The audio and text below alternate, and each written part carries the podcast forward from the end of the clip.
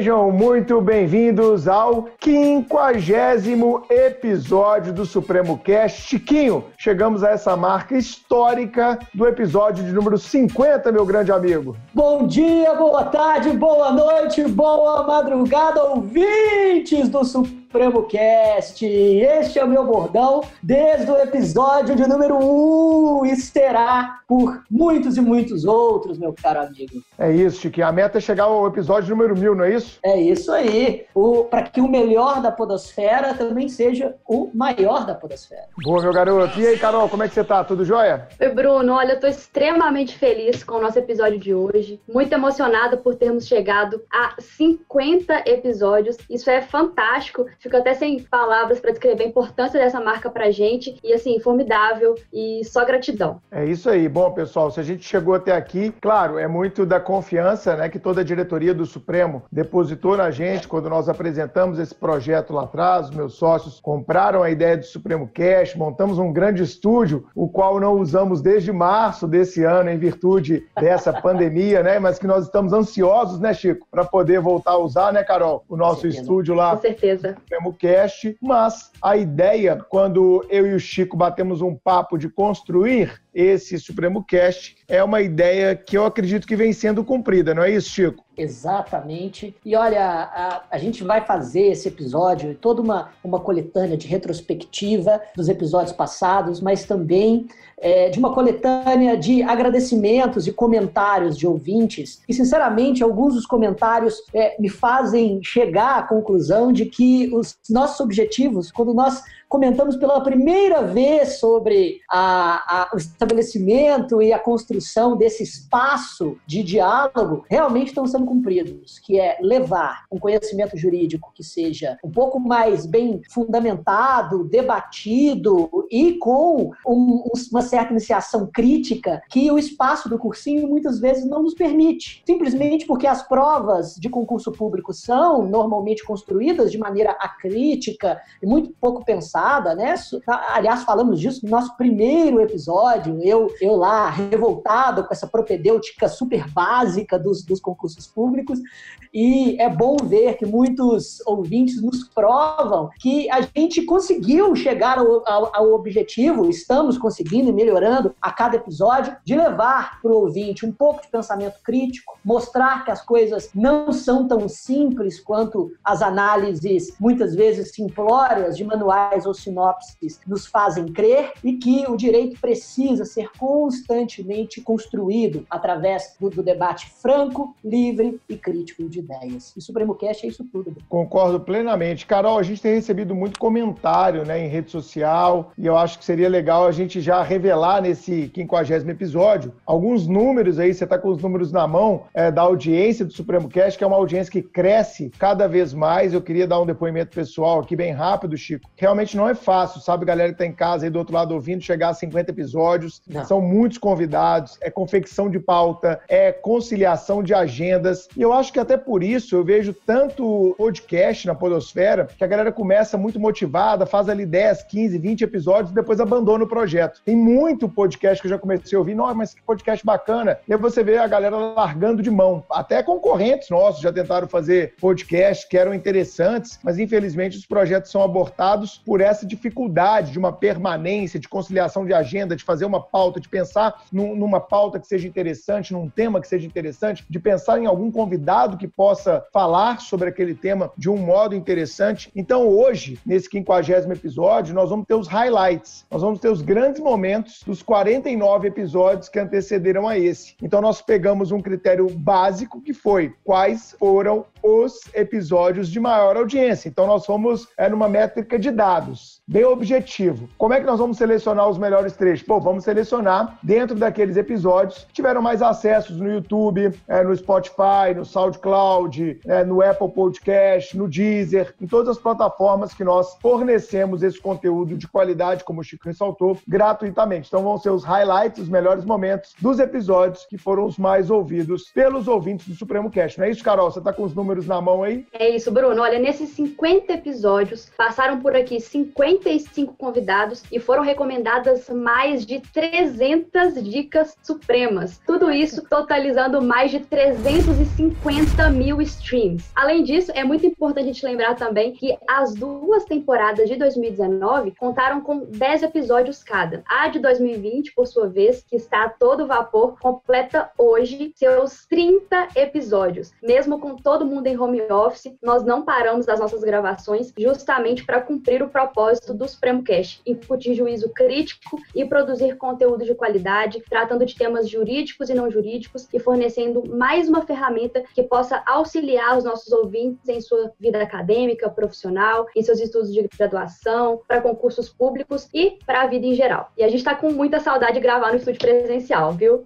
Eu tô com saudade de vocês, quanto tempo eu não vejo vocês presencialmente, né? Pois é. Vocês ouviram aí, galera, 350 mil ouvintes passaram por esses 50 episódios. Lembrando que o nosso podcast, ao contrário de vários outros da Podosfera, ele é um podcast nichado, ele é um podcast focado na vida do concurseiro, na vida do estudante, especialmente de direito, mas não apenas. Por isso que a maioria dos episódios do Supremo Cast, seguindo a linha da maioria das turmas do próprio curso Supremo, são episódios que tratam de temas jurídicos. Mas é muito legal perceber que nós fomos além. Nós fomos além de episódios puramente jurídicos. Então nós tivemos episódios, né, Carol, com psicólogas, com nutricionista, com preparador físico, ou seja, a gente foi muito além de um mero bate-papo sobre direito. Nós falamos sobre jornada do concurseiro, falamos sobre a jornada do universitário, é, falamos mais de uma vez é, sobre a jornada do concurseiro, falamos da história do Supremo, que eu acho, né, é, aquela expressão que o Belo usou uma vez aqui, que eu acho que foi muito feliz, é o Supremo Cash, é um off-sala, é, é, um, é um conteúdo para você ouvir de uma forma mais descontraída, na academia, no trânsito, arrumando a casa ou fazendo qualquer outro tipo de atividade. Então eu acho que a gente cumpriu muito bem esse papel. Parabenizo a vocês dois, parabenizo ao Tiago da técnica, né, e a toda a equipe da técnica, o Gabriel, todos os meninos lá. Parabenizo ao Igor, nosso grande editor, um dos idealizadores e fundamentais aqui é, para a existência do Supremo Cash, o Caio na divulgação, enfim, todo mundo que nos ajuda a fazer esse produto 100% gratuito para você, ouvinte do Supremo Cash, né, Chico? É isso aí, e eu também dedico esse espaço a agradecer todos os nossos convidados que tiraram um tempinho do seu dia para poder contribuir com a sua experiência jurídica e com seu conhecimento nos mais diversos assuntos. E quando discutimos Também direito, gratuitamente, né, Chico? Também Gra gratuitamente. Vamos, gra vamos, re vamos, revelar esse bastidor. A gente nunca pagou um convidado para estar aqui conosco. Isso é muito legal também. Exatamente, exatamente. É uma contribuição sincera para o conhecimento jurídico é claro, para o Supremo Cast. E do, nos nossos debates jurídicos, chamamos convidados de todo o espectro das funções jurídicas. Teve é, acadêmico, professor de universidade federal, delegado de polícia, advogado, membro do Ministério Público, juiz de direito, defensor público, todo mundo dando sua, o seu ponto de vista sobre os mais diversos assuntos do direito, tanto em sua aplicabilidade prática, quanto também em suas formulações teóricas. Por isso, o Supremo Cast consegue ser tão especial. É isso aí. Carol, por favor. Sabe o que eu acho legal? É, lendo os comentários dos nossos ouvintes durante essas temporadas e ouvindo tudo que eles têm para dizer sobre o Supremo Cast, é, é interessante como eles sempre escutam na academia, ou lavando a louça, arrumando a casa, dirigindo. E olha que responsabilidade, né? A gente faz parte do dia dessas pessoas tão especiais que sempre mandam tanto carinho pra gente, tantas mensagens legais. Então, muito obrigada aos nossos ouvintes também, porque vocês fazem parte dessa nossa história. Concordo plenamente, vocês complementaram super bem aí o agradecimento nesse Supremo Cast. E é muito legal o Supremo Cast também, Chico e Carol, porque ele leva a, o conteúdo do Supremo para pessoas que não podem eventualmente pagar né, os nossos cursos. Exato. Então o Supremo sempre tem essa pegada aí de disponibilizar aula gratuita no YouTube, disponibilizar esse conteúdo aqui no Supremo Cast, no IGTV, fazendo live. A gente é uma empresa de conteúdo no fundo, né? Então o Supremo Cast também é uma boa oportunidade para, por exemplo, a gente tem milhares de alunos universitários. E isso é muito bacana. É muito aluno que manda o Supremo Cast no grupo da sala da faculdade. Ó, oh, galera, aquele tema da prova aí, ó, de semana que vem. Aqui, ó, escuta esse episódio aqui de duas horas, uma hora e meia, uma hora, que vai ser ótimo para a gente matar a questão na aula. Fico realmente feliz, é, enquanto um dos líderes do Supremo, de poder fornecer um conteúdo de tanta qualidade, sem cobrar nada daqueles que estão nos ouvindo. Então eu tenho muito orgulho dessa parte do que o Supremo Cast proporciona. Você não falou, né, Carol? Mas sem dúvida aí a gente tem mais de 100 horas gravadas de Supremo Cast nesses 50 episódios. Já são mais de 100 horas de conteúdo gratuito só aqui do Supremo Cast e isso tem que ser sim motivo de orgulho e, como o Chico colocou, Carol, de comprometimento futuro para que a gente continue esse projeto, para que a gente continue focado em produzir esse conteúdo de qualidade para quem é aluno e também para quem não é aluno do Supremo, independentemente de matrícula ou qualquer coisa do tipo. Exatamente. Realizando uma função que, eu, que a gente também idealizou no, no Supremo Cast, eu disse isso várias vezes, de fazer uma espécie de divulgação científica em direito, divulgar a teoria do direito, a ciência do direito, através de canais absolutamente democráticos que qualquer pessoa consegue ouvir e aprender um pouco mais sobre a ciência jurídica. Esse também é um propósito extremamente importante do Supremo Cast, do qual eu tenho muito orgulho. E eu fui muito mais, Carol, muito mais aluno nesses episódios que nós gravamos do que professor, eu confesso. Sim. Em vários episódios aqui eu me surpreendi com o conteúdo do convidado e aprendi muito. Então, eu posso uhum. dizer, eu, Bruno, pessoalmente, depois desses 50 episódios, eu sou um jurista muito mais completo, um estudante, né, dentro daquela ideia de um eterno estudante, que a gente tanto prega, é, eu sou um cara muito mais completo, a meu ver, graças também aos episódios que nós entregamos aos nossos ouvintes. Com toda certeza. Eu concordo, porque eu consigo ver, por exemplo, a minha evolução também de, desde quando eu comecei no Supremo Cast, primeiro episódio da terceira temporada, assistindo assim, eu, eu vejo assim que eu estava muito insegura, às vezes não sabia muito bem quando falar, o que falar, e fora o conhecimento jurídico, né? Com tantos convidados importantes e tão bacanas, a gente aprende muito mesmo, de verdade. Todos nós, Carol, não só você, a gente está aprendendo sempre e é, é importantíssimo, a gente já falou isso em outros episódios, ter essa humildade de ser um eterno aprendiz. Então, o que eu vejo de você é uma evolução incrível e que os nossos ouvintes enxergam também. E, Chico, como foi acertada, né, da primeira para a segunda temporada, a gente tem essa ideia de convidar a Carol para integrar os quadros aqui de apresentadores do Supremo. A Carol, além de toda a inteligência que ela desfila aqui nos nossos episódios, ela trouxe algo que falta faltava para mim para você, que é essa organização dos temas, da pauta, né, da escolha e também do processo de produção, que é algo muito importante ter um processo. Muita gente tem ideias, Chico, mas as ideias não vão à frente por ausência de um processo que construa, que tire aquela ideia do papel. E a nossa ideia era boa e a Carol veio dar aquela famosa acabativa, aquele retoque,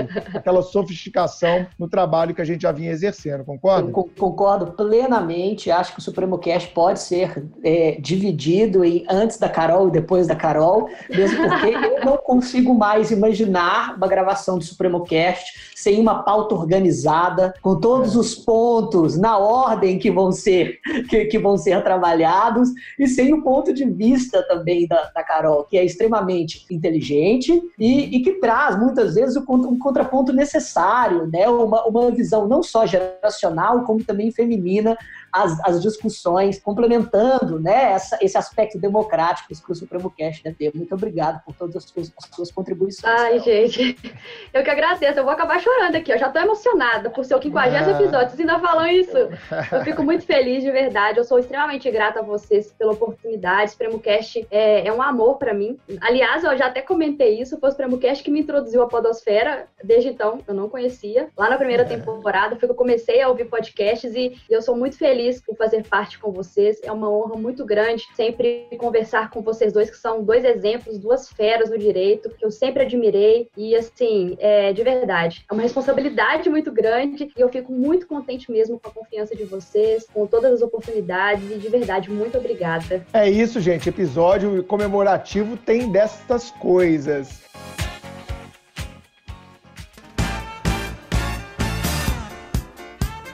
Então vamos partir para a parte do conteúdo em si. Bom, eu acho que a primeira temporada, Chico, ela nos presenteou com belíssimos episódios. A gente chegou chegando, chegamos com o pé na porta, para usar uma expressão bem de polícia, assim, chegamos metendo o pé na porta, derrubando tudo, trazendo grandes nomes do direito, impactando a vida de muita gente. E eu queria destacar alguns episódios dessa primeira temporada, que foi lá em 2019. O Supremo Cast tem só um ano e meio, né? E tem muito a crescer ainda para ser o grande podcast jurídico que a gente imagina que ele possa vir a ser em breve tempo, sem nenhum demérito aos outros. Nós vamos fazer a nossa parte muito bem feita, né? Como sempre fizemos. Exatamente. Então eu queria destacar o primeiro episódio, depois você destaca um seu, Chico, depois a Carol destaca um dela. O primeiro episódio que me marcou mais foi o episódio número 3 com a Luciana Dadalto, que é um tema que eu estudei bastante no mestrado, estudei também no doutorado, e é um tema que eu acho premente, premente, é, que é a questão da terminalidade da vida. A gente tem uma sacralização muito grande da vida, fruto daquele ranço do cristianismo, e eu acho que nós, juristas, precisamos quebrar isso, discutindo questões como aborto, discutindo questões como a eutanásia, a ortotanásia, a distanásia, esses temas são tão relevantes, né? O suicídio assistido, que a gente trabalhou lá, a questão é, na Europa, especialmente na Suíça. Então eu destacaria esse primeiro episódio, e depois, Chico, você destaca o seu, depois a Carol destaca o dela, e a gente vai tocando. Então eu selecionei aqui uma passagem desse episódio é, da Luciana, nós vamos colocar aqui agora para vocês. Ô Lu, mas já que você tocou em dois pontos aí, isso cai em concurso, e como a gente está falando muito para um público concurseiro, a gente tem que ter esse cuidado. Você citou aí dois termos, eu acrescentaria outros, para a gente poder fazer essa distinção para quem uhum. não está íntimo ainda dessas expressões. Então você falou em eutanásia, você falou aí em suicídio assistido, poderia falar em mistanásia, distanásia, ortotanásia. Vamos fazer uma distinção nesses termos, Acho porque tá caindo em prova, viu, Chiquinho? Sim, sim. Tá caindo em prova de concurso aí, é. a galera tem que ficar atenta. Então vamos começar. Eutanásia. Então, eutanásia é o ato de abreviar a vida de uma pessoa que está sofrendo por compaixão. Então, uhum. assim, aqui no Brasil eu poderia falar, eutanásia é matar alguém, esse alguém é um paciente com uma doença grave, incurável, uhum. e a pessoa que está cometendo o crime uhum. que está matando tem que estar movido pela compaixão. Entendi. Eu faço isso porque eu tenho compaixão por aquela pessoa. E aí se, se eu... divide em ativa e passiva, né?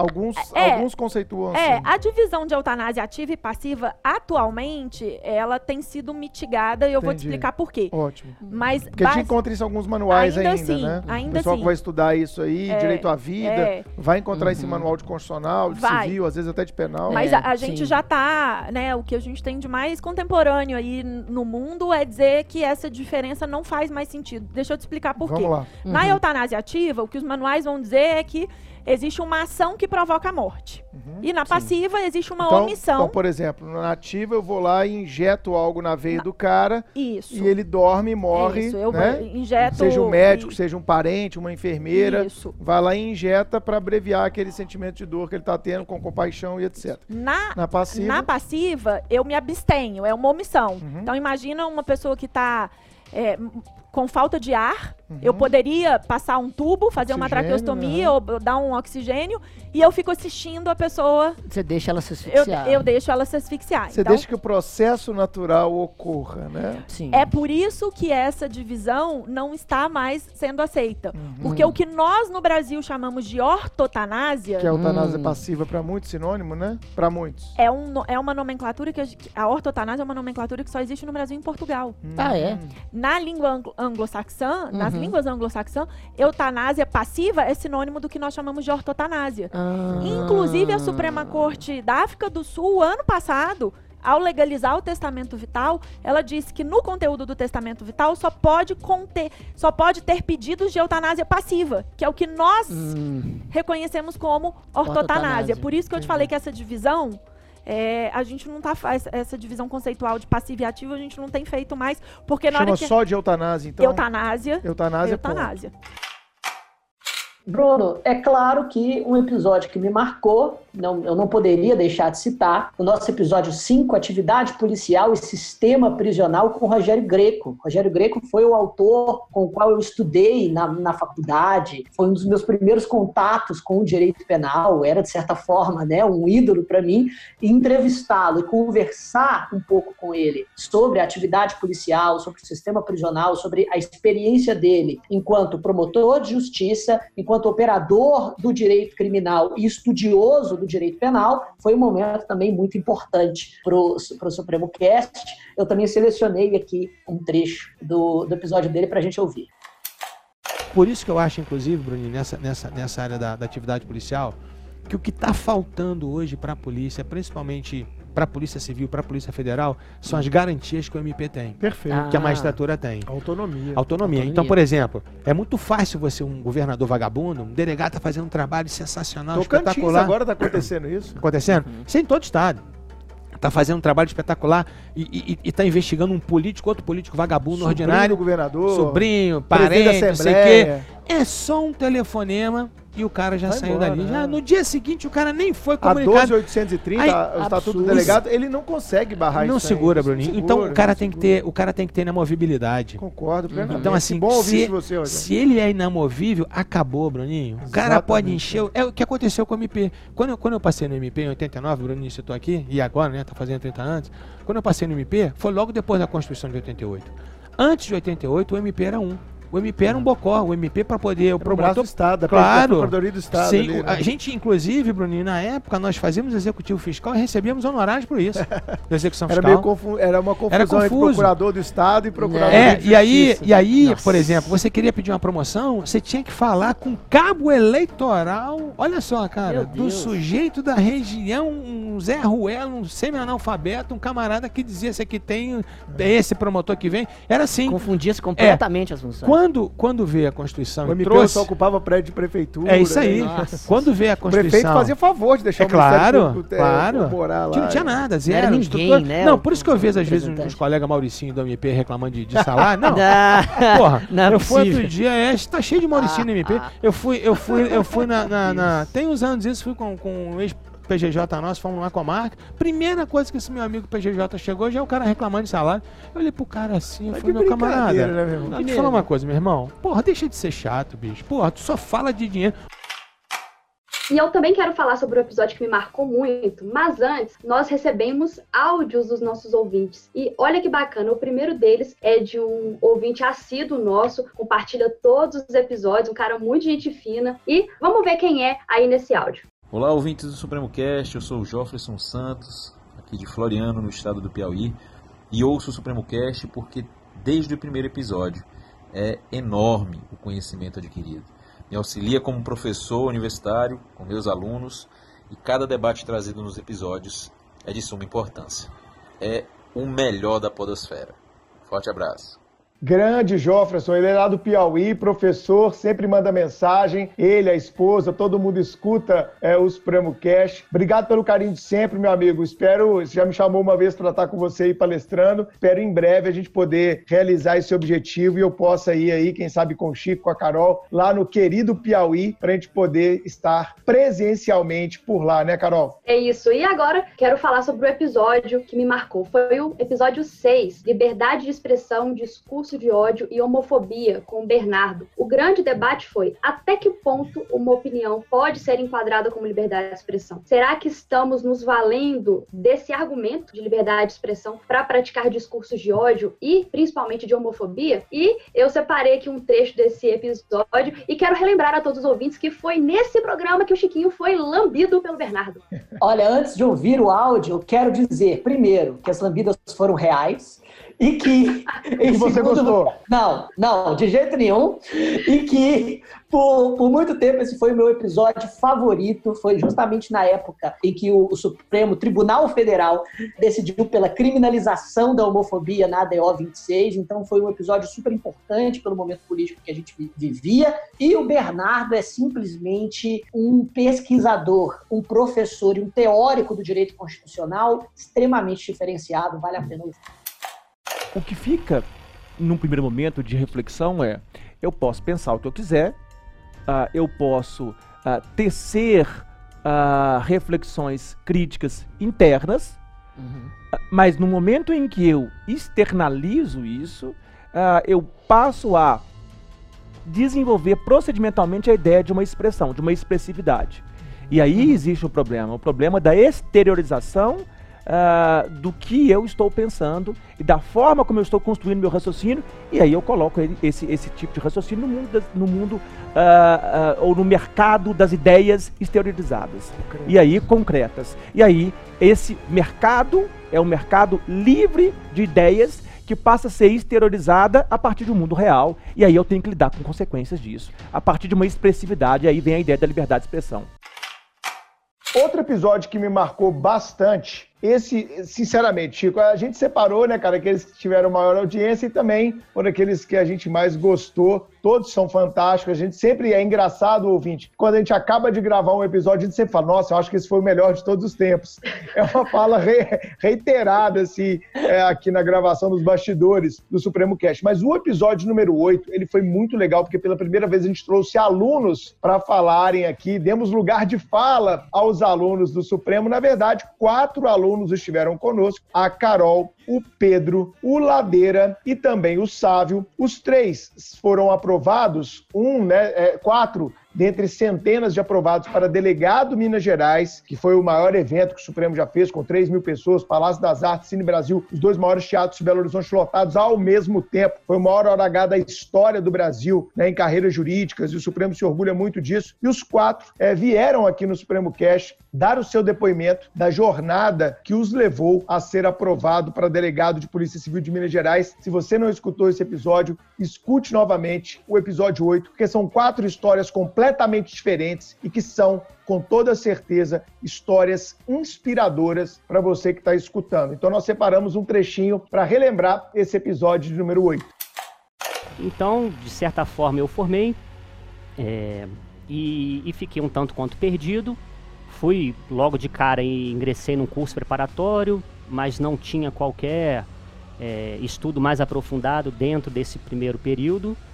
E foi quando alguns aspectos da minha vida pessoal aconteceram. Meu pai faleceu à época e eu tive que, de fato, começar a trabalhar enquanto advogado. Voltei para minha terra natal, que é Petrópolis, e fiquei três, quatro anos advogando sem qualquer contato com, com o mundo dos concursos públicos. E estava naquela zona de conforto, né? Você, mal ou bem, consegue ali um, um salário uhum. que para quem tem umas despesas, né, de recém-formado, é um salário suficiente, mas paga as contas, paga né? as contas, né, paga. Você voltou a morar com a família? Eu morei com a família, o que também de fato já Ajuda, né? ajudava no aspecto custos, de né? custos, né? E mas ficava me enganando. Basicamente eu, eu protelava os estudos. Essa frase é, é ótima. E a gente é, tem essa frase é ótima. É. Eu ficava ali me enganando. E é verdade. Quantas né? pessoas que estão hoje em escritórios de advocacia ganhando uma micharia, que acabaram de ouvir essa frase e que se enquadraram nela. Fica a reflexão, né, Chiquinho? Exatamente. Muita gente aí trabalhando, trocando tempo por dinheiro, como a gente Exato. fala, trocando ali as 8, 10 horas por dia é. no escritório, para que, como a gente já falou lá atrás, que o dono do escritório fique rico e que um dia ela fique sonhando em se tornar sócio, algo que nem sempre se concretiza. É, mas... Ficava arrumando trabalho para não ter tempo de pensar no seu futuro. E chegamos agora à segunda temporada do Supremo Cast. Eu me lembro que nós viajamos, Bruno, de carro para o Rio de Janeiro para gravar vários programas, um seguido do outro, com, com alguns dos nossos professores do Rio, para facilitar a logística da coisa. Foi inclusive uma viagem no qual nós ouvimos heavy metal e podcast. Eu iniciei Verdade. o Bruno do Power Metal é, do, do, Power Metal europeu. O Bruno gostou, ele tá, tá só fazendo charme, ele passou a ouvir, inclusive. E, e é, um dos episódios dessa segunda temporada que eu gostei bastante é o episódio 11, Direito Penal entre Normas e Inimigos, com um professor que também foi muito importante na minha formação. Eu fui aluno dele por, por quase dois anos em, em cursos de preparação para concurso público, o nosso Gabriel Habib, que falou não só sobre a teoria da norma penal, como também do direito penal do inimigo e da sua experiência estudando direito penal na Europa. Vale a pena ouvir as palavras desse grande professor. E aí vem aquela grande diferença entre o fundamento e enfeite. Perfeito. O que é fundamento? Vamos comparar com o bolo. Qual é o fundamento do bolo? É a massa. Você pega a massa, eu não sei fazer bolo, odeio cozinhar, não sei cozinhar. Você tem cara de Enquanto cozinha, houver. Não, tá maluco, Deus me livre, tem pavor de cozinhar. Tem cara que passa o final de semana na beira do fogão. Todo e depois lava a louça porque a Patrícia da, mandou. Eu gosto da churrasca. Não, mas na casa quem lava a louça sou eu. Tá? Claro, tá? eu tenho certeza. Casa mulher, que o homem lava a louça, o homem é mais feliz. Brava, sua mulher é brava? Braba nada. Minha mulher não é braba. Tua, tua afirmação tá muito equivocada. Ela só sabe não. quem ela tem. Minha mulher não é braba. Toda mulher é braba. Ah, entendi. Brabinha, nervosinha, entendeu? Entendi. Toda mulher é nervosinha. Tu é assim, Chiquinho? Tu é assim? Toda mulher nervosinha. Enfim. Mas aí, é, O bolo você pega lá o bolo, pega a massa, bota no forno. Aquele é o fundamento do bolo. Sim. Tá? O que, que é o enfeite? Aquelas guloseimas. Bota lá o MM, bota lá a cereja, MM é bota lá granulado. MM é granulado. Vai, Chiquinho, você que é o mestre cuca. Eu não sei. Eu sou É. Granulado, acabou meu repertório. Granulado. Granela, é, amendoim. Amendoim no bolo. É, ele acha que é paçoca. Bolo você tá É, comendo, bolo de Bruno. paçoca, Bolo né? de amendoim, cara. Horrível, Bruno. Mas, enfim. E aí, que acontece? Se eu puser só o- o- a massa no forno, dá pra comer? Dá. Aquilo é o bolo, né? Mas se eu puser só o enfeite, a granolinha lá... Pô, MM dá o, pra o comer, MM... É, mas, você, mas você come um bolo... Mata a fome, é isso que você quer dizer. Você come um bolo, você se Não, satisfaz? Mata a fome. Não entendi. satisfaz, não mata a fome. E agora nós temos mais um áudio. É de uma ouvinte muito especial que, inclusive, posta todos os nossos episódios no Instagram dela. Sempre compartilha, marca a gente. É a Cíntia, lá do Piauí. Vamos ouvir o que ela tem para falar pra gente hoje. Meu nome é Cíntia, sou oriunda do estado do Piauí. Gostaria de parabenizar o Supremo Cast por ser esse instrumento sempre relevantíssimo de informação e aperfeiçoamento profissional e até pessoal. E parabenizar pela atualidade dos temas colocados e trazidos e disponibilizados gentilmente a todos os que te assistem. Parabéns, Supremo Cast. É, Carol, muito legal. A gente está com muito aluno no Nordeste, é uma região que eu gosto demais, sempre vou lá. Agora, no segundo semestre, eu já estou com quatro palestras online marcadas no interior do Nordeste, e é muito legal os dois primeiros áudios aí de alunos do Piauí. Um abraço para o Piauí, para toda a região Nordeste, onde o Supremo cresce cada vez mais, né, Carol? É isso. E um outro episódio extremamente marcante, tenho certeza que não só para mim, mas para vocês, para todo mundo do Supremo, para todos os ouvintes também. É o episódio número 15, com o Fred, o nosso CEO. É o Supremo 10 anos, conheça a nossa história. Esse episódio foi muito bacana. É, ouvir o Fred falar sobre a sua trajetória no Supremo, todos os seus desafios, foi, foi de verdade muito especial. E conhecer a história do próprio Supremo também é muito bacana, né? A gente tá falando aqui do episódio que conta os 10 anos, lembrando que recentemente o Supremo completou 11 anos, então é muito, é muito importante a gente falar sobre a história do Supremo, que é um curso que cresce cada vez mais e cativa alunos em todo o Brasil. E segue aí um trechinho desse episódio especial. E só acrescentando que o Bruno chorou de verdade no trecho em que parece que ele chorou de verdade. 10 anos de Supremo, qual foi o momento mais difícil? Foi hoje de manhã. Foram os últimos 3.650 dias. Cara, o mais difícil. O mais difícil.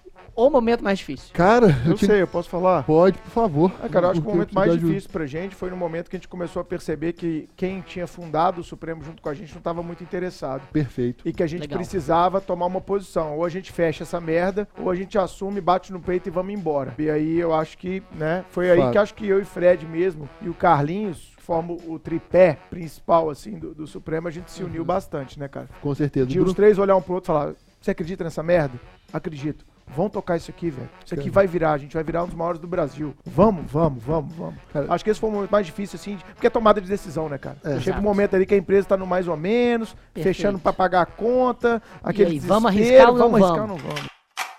Fred disse muito bem, contou muito bem essa história do Supremo. E é uma história que, claro, me emociona bastante e é de longe o meu episódio favorito, porque é o episódio que retrata um pouco, né, Chico, da nossa biografia. E eu, eu sempre falo isso em rede social, uma das coisas mais legais que a gente pode ter na vida é olhar para trás e ver as decisões acertadas que nós tomamos na vida, né? Então, eu acho que a história do Supremo é uma história fantástica de pessoas que não eram filhos de grandes empresários, né? Não eram é, pessoas que, que, como outra qualquer, eu fui estudante para concurso, fui estagiário de curso preparatório, me tornei sócio do curso que eu fui estagiário. Então, olhar para trás assim e ver a história que a gente construiu, eu acho que é muito legal. E o ouvinte Supremo Cast que está nos escutando aqui agora, ele também está nessa jornada né, de construção. Todos estamos a todo tempo. É construção da nossa própria história, construção da nossa biografia. E essa é uma frase que eu queria deixar aqui registrado nesse 50 episódio. Tenhamos orgulho da biografia que a gente constrói. Eu acho que esse episódio episódio para mim é de longe o mais emocionante realmente. Eu fui às lágrimas ali, porque falar de 10 anos do Supremo e lembrar tudo que a gente passou, sabe, cara? E é, é muito difícil, é muito difícil. E é um episódio que vale a pena. É, quem quiser aí uma história de empreendedorismo, quem tem, quem empreende, né? Tem empreendedores também que escutam aqui o Supremo Cash. Eu acho que eu vi esse episódio do Fred e meu e seu. Foi muito legal de a gente contar os 10 anos do Supremo. Outro episódio legal demais para fechar a segunda temporada foi o episódio número 19, onde chamamos um professor que vem lá do Maranhão, o professor Gabriel Cruz, que faz doutorado aqui na UFMG e dá aula também no Supremo, é, orient, é, é orientando do Bernardo lá na UFMG, e o Gabriel deu um show falando a quem pertence a Constituição. Eu acho que é muito importante em momentos como esse que o Brasil atravessa, a gente ouvir um pouquinho mais, né, a quem pertence a Constituição. Então nós separamos esse trecho aqui do episódio de número 19 com o professor lá do Maranhão, Gabriel Cruz.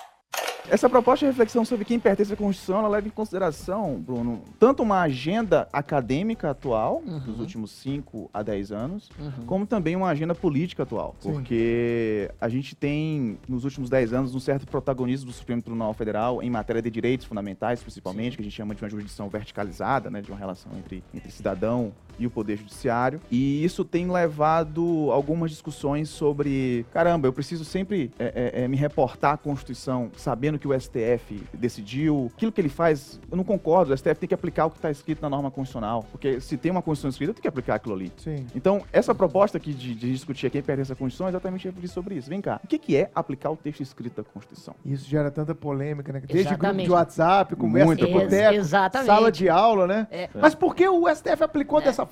Exato. A pergunta é até anterior, né? A Constituição se resume ao texto escrito da Constituição? Pois é, a Constituição de fato é isso. O que, que é a Constituição? A pedra de toque nós temos aqui para tentar refletir sobre quem pertence. Para a gente entender a quem pertence, tem que saber o que diabos é a Constituição. Perfeito. É.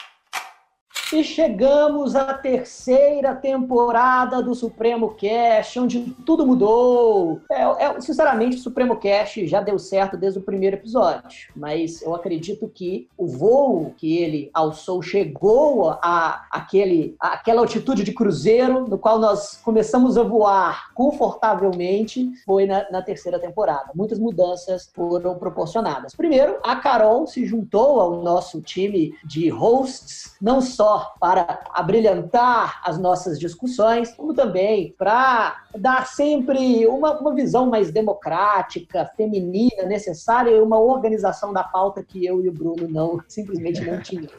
Nós também estabelecemos uma, uma nova feature do, do Supremo Cast, por assim dizer, que os episódios começaram a ser também lançados em vídeo no YouTube, já que, obviamente, muita gente prefere essa mídia no qual consegue ver e ouvir ouvir, embora o áudio sempre tenha sido o protagonista dos, dos, nossos, dos nossos trabalhos. Inicialmente gravamos no nosso estúdio, que improvisamos ali na sala do Fred, mas ficou um estúdio bastante profissional. Infelizmente, depois com a, com a pandemia, nós tivemos que fazer esse modelo home office, mas sem perder a qualidade do conteúdo, porque conteúdo sobre forma sempre foi a prioridade do SupremoCast. E é claro, um episódio que me marcou justamente por conta de toda a nossa história foi a, o primeiro episódio dessa nova temporada com a Simone de Molinari, o hábito de adiar a própria vida, no qual nós falamos um pouco sobre procrastinação e sobre, enfim, todas, essa, todas essas questões psicológicas que permeiam não só a vida do concurseiro, como também a vida de todas as pessoas nessa sociedade líquida em que vivemos. Vamos ouvir um pouquinho da sapiência da Simone de Molinari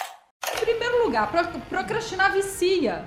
E vicia por duas frentes, tá? Pela frente química e pela frente psíquica. Por quê? Cada vez que você deixa uma atividade e resolve ela nos 45 minutos do segundo tempo, você tem uma descarga de substância que é altamente viciante. Que é se compara com a descarga que tem as pessoas que fazem esporte radical. Então você vicia, você quer aquele, aquele frisson da Sim. última hora. Exatamente. Eu e a consegui. Segunda, a segunda frente, a psicológica, ela permeia isso que você disse. Ah. Então eu provo para mim que mesmo deixando para última hora eu consegui, ou seja, eu sou bom no negócio, eu consigo. E esse é um reforço positivo completamente equivocado. Se ela foi muito boa naquele trabalho, deixando para as duas últimas horas, sendo que ela teve uma semana, então ela poderia ser excelente. Uhum. Então esse pensamento é um pensamento equivocado. Então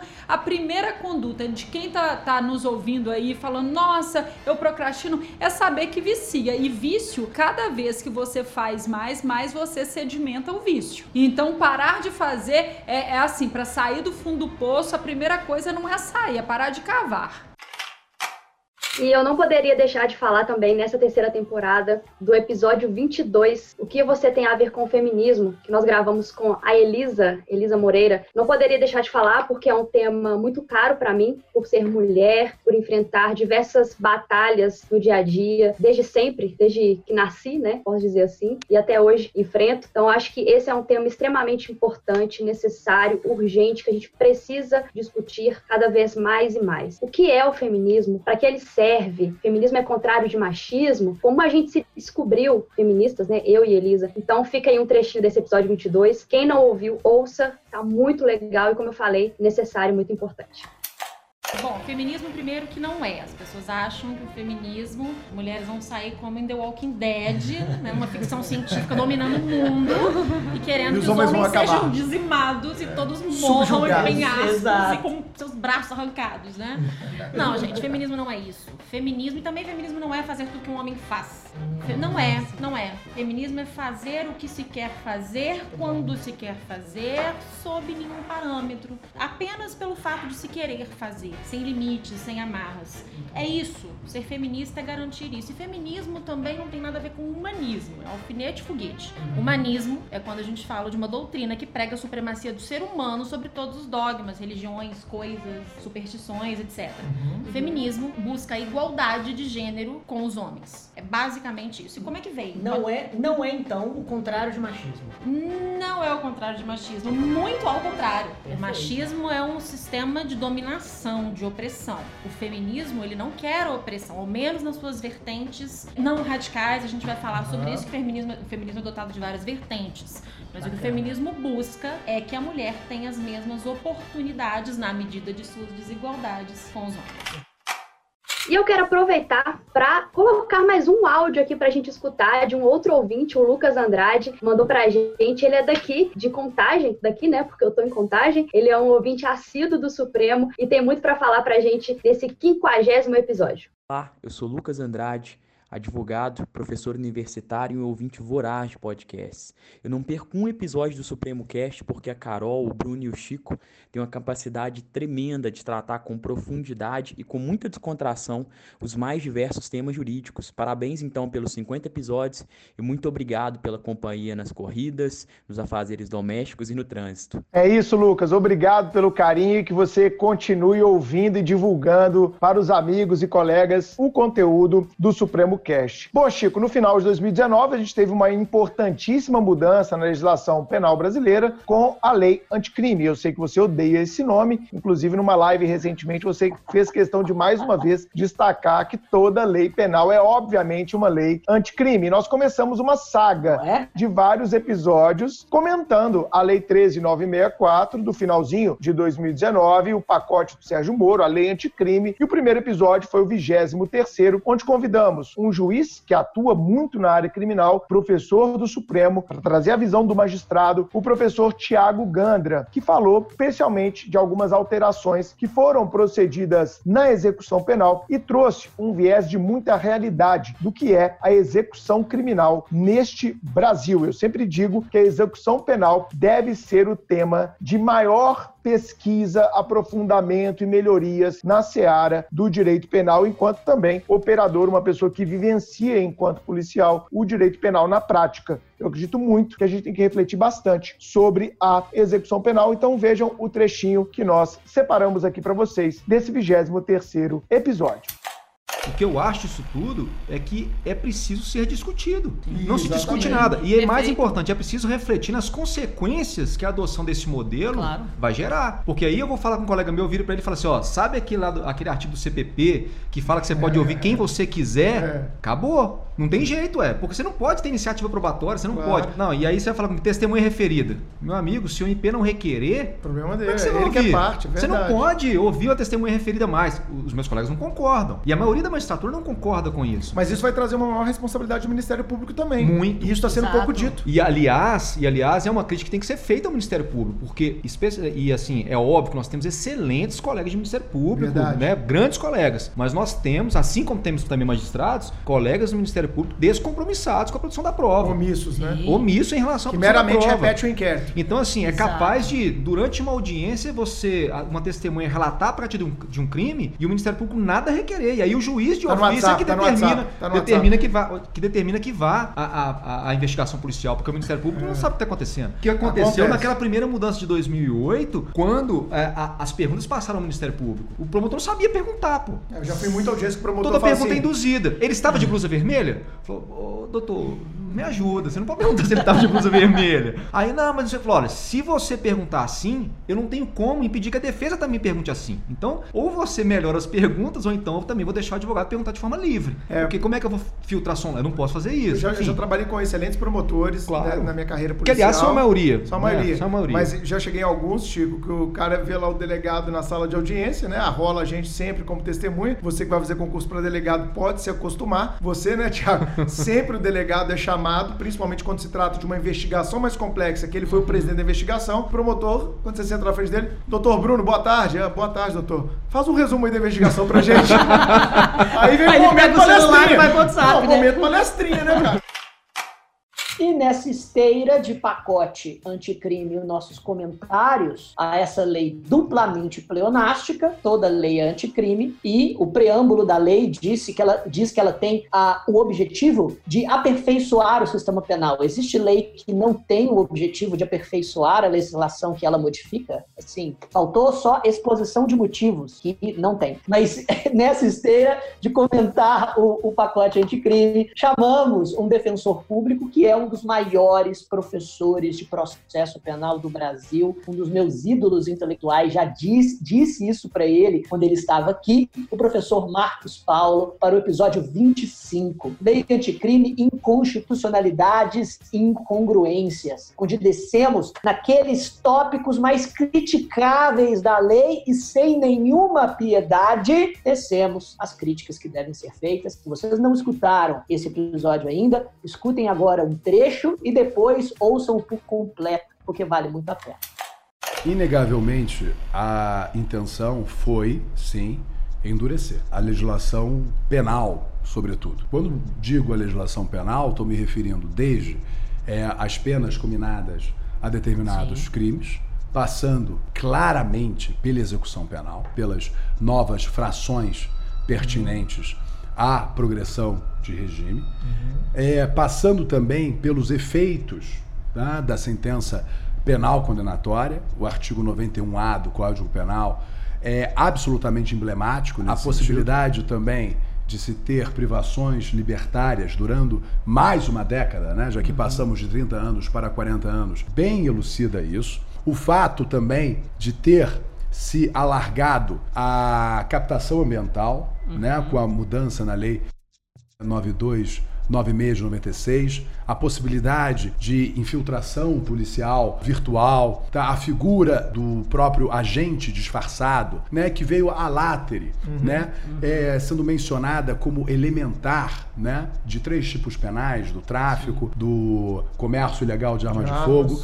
e do tráfico internacional de armas de fogo. Então isso realmente uh, ficou muito claro. A própria Lei 12.037, ao esmiuçar a coleta de uh, material biológico uhum. para definição do perfil genético. Então, isso ficou muito claro. Só que, o que ocorre, né, em contrapartida?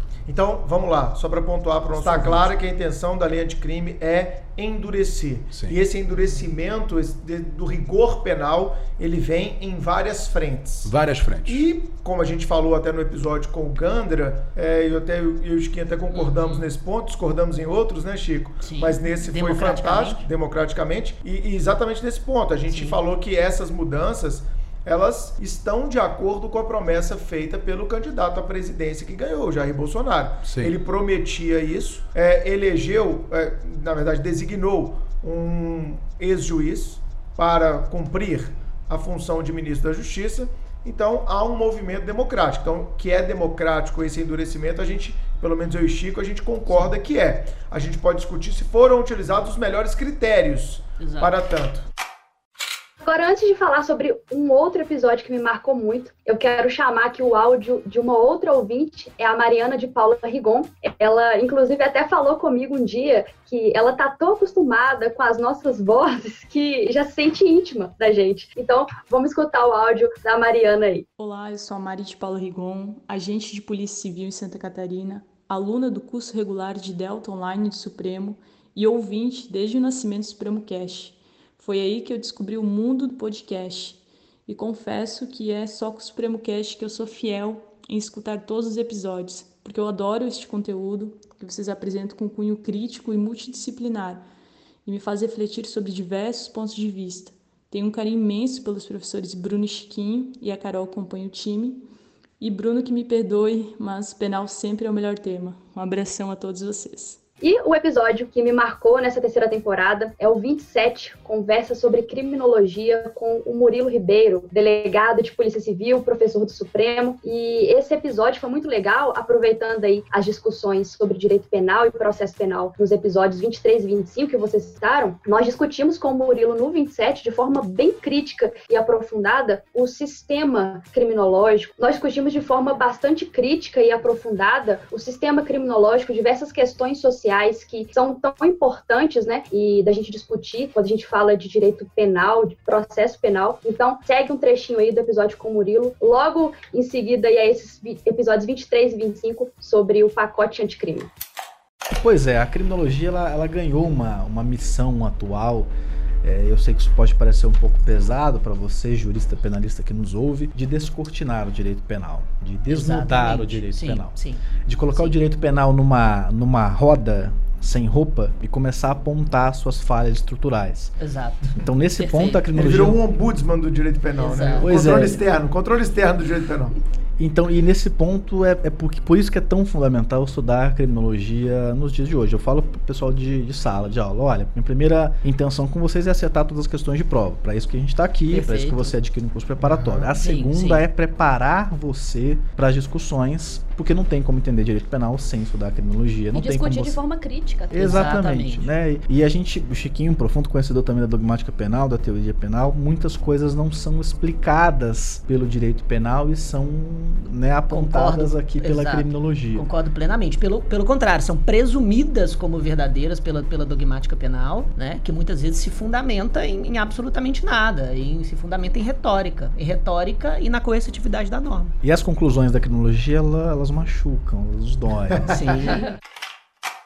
É isso aí, Carol. Murilo, como sempre, mandando muito bem, trazendo um pouco também da trajetória dele enquanto concurseiro, alguém que passou no concurso, estando no finalzinho da faculdade. Eu acho que é um episódio obrigatório para muita gente. Obrigado, meu compadre Mumu. Um episódio que foi na, na, assim, no momento mais adequado, assim, possível. Foi o episódio número 33, quando no começo de 2020 a gente teve aquela polêmica saída do então ministro da Justiça Sérgio Moro, é, do governo Jair Bolsonaro. E aí nós chamamos o Cristiano Campidelli e o Márcio Alberto, dois colegas meus, professores e também delegados de Polícia Federal, para nós discutirmos a real necessidade da Polícia Judiciária como um todo, em especial a Polícia Federal, ter autonomia, seja uma autonomia administrativa, uma autonomia funcional, uma autonomia orçamentária, para que não houvesse intervenções, como infelizmente, vez por outra, a gente acaba se deparando. Então, se você pensa em fazer concurso para carreira policial, o episódio 33, Autonomia da Polícia Polícia Federal é fundamental para você entender o porquê as polícias judiciárias do Brasil, que são quem investiga no Brasil de verdade, quem investiga no Brasil com profundidade, que tem 99% das investigações em curso do Brasil são investigações de polícia judiciária. Você que é ou deseja ser policial tem a obrigação de ouvir esse episódio 33 e nós separamos esse trechinho aqui para vocês.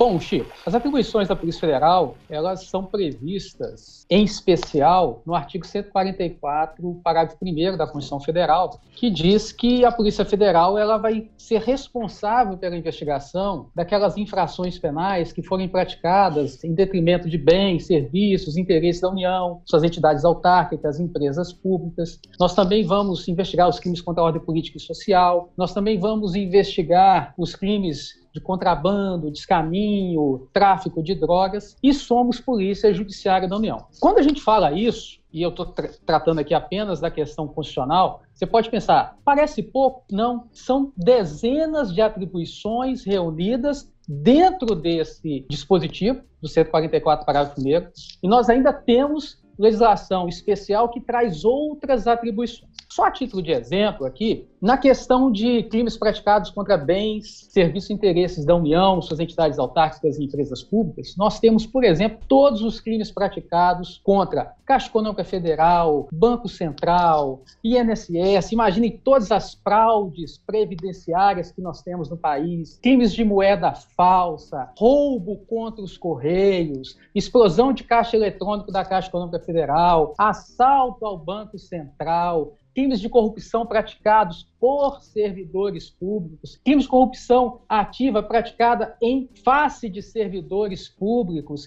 enfim, uma infinidade de crimes que nós temos atribuição de investigar. A gente tem ainda a questão ambiental, né, os crimes ambientais que atingem também esses bens, serviços de interesse da União, são crimes de atribuição da Polícia Federal. E nós tivemos aqui em Minas Gerais um caso muito forte em 2015, quando rompeu a barragem lá de Mariana e acabou atingindo o Rio Doce, que é um rio interestadual que é bem da União, e essa mancha de poluição acabou atingindo o mar territorial e nós tivemos ali um crime ambiental de competência da Justiça Federal e, portanto, de atribuição investigativa da Polícia Federal e todos os crimes conexos a esse crime ambiental foram também apurados pela Polícia Federal. E agora, o nosso, o nosso carro-chefe, durante muito tempo, foi o combate ao narcotráfico. Esse foi, assim, digamos, o carro-chefe durante um bom tempo da Polícia Federal. E a impressão que eu tenho, o, o Bruno pode discordar, o Márcio pode complementar, mas é que com a nossa entrada, da minha turma, do Bruno, a entrada do Márcio, a gente acabou tendo como grande foco também, na última década, nos últimos 15 anos, o combate ao desvio de recurso público, um, um uhum. cuidado maior com a coisa pública. E, e, isso, isso me parece, assim, resumindo, é, essas são as principais atribuições. E Bruno, eu adoro os nossos episódios multidisciplinares. É, não é à toa que, em, em acredito, 35 dos nossos 50 episódios, eu, eu citei pelo menos uma vez Yuval Noah Harari, que é um historiador e antropólogo da Universidade de, de Israel, justamente porque adora uma perspectiva mais histórica, sociológica, antropológica, sempre em auxílio às ciências jurídicas, que por si só não consegue compreender a, a realidade que busca normativizar. E justamente por isso, no momento momento em que a República queimava durante o ano de, de 2020, chamamos um professor de direito constitucional chamado Paulo Nasser, meu amigo pessoal, nosso amigo pessoal, e que tem um conhecimento de história absolutamente privilegiado, justamente por isso nos abrilhantou com a história do federalismo brasileiro, que nos, que nos permite, em uma retrospectiva histórica que remonta a Henrique VIII na Inglaterra, entender o porquê o nosso Brasil se divide normativamente na República Federativa que nós hoje conhecemos. Foi um episódio absolutamente brilhante e que você vai ouvir um trecho agora ele precisava construir um modelo jurídico diferente do português, porque senão iam achar que ele era o vassalo de Portugal. E aí Dom, Dom, é, é Dom, Dom Pedro, a, a, declaração de independência foi 7 de setembro de 1822. Sim. E aí, então, não somos mais Portugal a partir de então. O Brasil nasce aí, né? Temos que ter uma Constituição. Temos que ter um, um, ordenamento jurídico. E aí Dom Pedro, então, convoca uma Assembleia Constituinte que gerou a Constituição de 1824. Só que também foi otorgada essa Constituição. Quando chegou aos ouvidos dele, que ele teria o poder dele limitado, ele falou, olha, mas que papo é esse de limitar meu poder? Aí falaram, olha, a Constituição serve para isso tal. Exato. Vai ser diferente, porra. E aí, influenciado fortemente por um, um, político chamado Benjamin Constant, ele cria. Mas, mas, ele, ele, falou, ele falou aquela frase também. Eu sou a Constituição ou não? Ele não falou essa frase.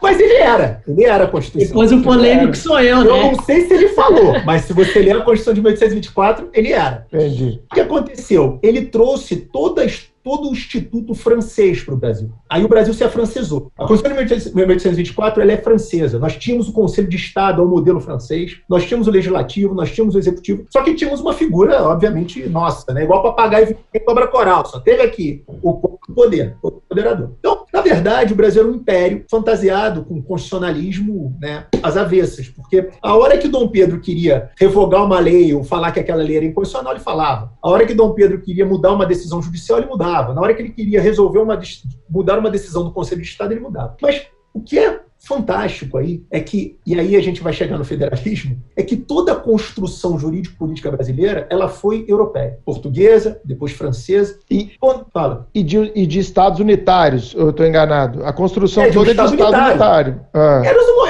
éramos, uma monarquia, né? O que, na Sim. verdade, nós aqui sempre tivemos foi províncias, né? Sim. Como de resto é a Europa, né, Nasser? Me corrige aí, mas a, a maioria da Europa até hoje são Estados unitários, não? É, o federalismo, Bruno, ele está ligado à extensão territorial, né? Ou seja, ah. o é um processo de descentralização de poder. Países pequenos do tamanho de Portugal e Espanha não fazem sentido ter federalismo. É. Uruguai, né? Até hoje. É, Uruguai não faz sentido. É. Você vai ver os estados federais, o único estado federal, salvo engano. Ah, não, tem a Suíça também, que a Suíça também foi uma questão política só. Uhum. Tem a Argentina também, né? Não? Isso.